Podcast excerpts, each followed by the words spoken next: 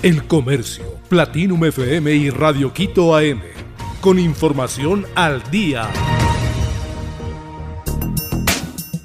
Guillermo Lazo se pronuncia tras dictamen de la Corte Constitucional. La Corte Constitucional confirmó la noche del jueves 18 de mayo la disolución de la Asamblea y tras esto, el presidente Guillermo Lazo se pronunció a través de su cuenta de Twitter.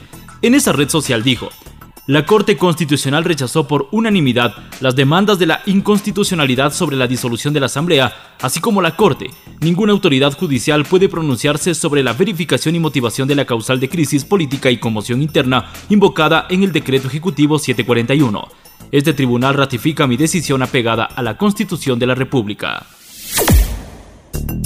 CNE inicia periodo electoral en Ecuador el Consejo Nacional Electoral aprobó de manera unánime el inicio del periodo electoral en Ecuador desde el jueves 18 de mayo del 2023. La resolución se dio minutos después de que la Corte Constitucional rechazaría las demandas de inconstitucionalidad presentadas en contra del decreto 741. Con esto la disolución de la Asamblea quedó en firme. Así los ecuatorianos volverán a las urnas para elegir presidente y autoridades de la Asamblea hasta el 2025. El inicio del periodo electoral es el primer paso dentro de las elecciones. G7 anuncia nuevas sanciones contra Rusia por guerra en Ucrania. Los líderes del G7 anunciaron este viernes 19 de mayo del 2023 nuevas sanciones para hacer pagar a Rusia por la guerra en Ucrania y reafirmaron su compromiso de ayudar a Kiev el tiempo que sea necesario. El grupo de los siete desveló esa posición en un comunicado conjunto al término de una reunión a puerta cerrada sobre Ucrania, que se celebró el primer día de la cumbre de mandatarios en Hiroshima. El G7 detalló algunas de sus sanciones coordinadas y otras medidas económicas para cortar las vías de financiación de Moscú. Ñañas perdió una demanda interpuesta por dos futbolistas colombianas.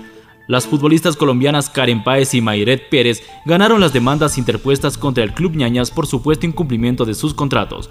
La firma internacional de abogados SILA asegura en un comunicado que el Comité de Resolución de Disputas de la FIFA declaró fundadas las demandas y ordenó al Club Ñañas pagar los salarios adeudados a las futbolistas, así como una indemnización. Páez y Pérez formaron parte de Ñañas hasta finales del 2022, cuando se proclamaron campeonas de la Superliga Femenina y actualmente juegan en Dragonas IDB y en Millonarios de Colombia. Andy Rourke, bajista de The Smiths, falleció. El músico Andy Rourke, bajista del grupo británico de rock alternativo The Smiths, falleció a los 59 años tras una larga enfermedad por cáncer pancreático. Así se anunció este viernes por parte de su ex compañero de grupo, el guitarrista Johnny Marr. En su tweet el guitarrista agregó que Andy será recordado como un alma amable y bella por aquellos que lo conocieron y como un músico supremamente dotado por los aficionados a la música. El Comercio, Platinum FM y Radio Quito AM con información al día.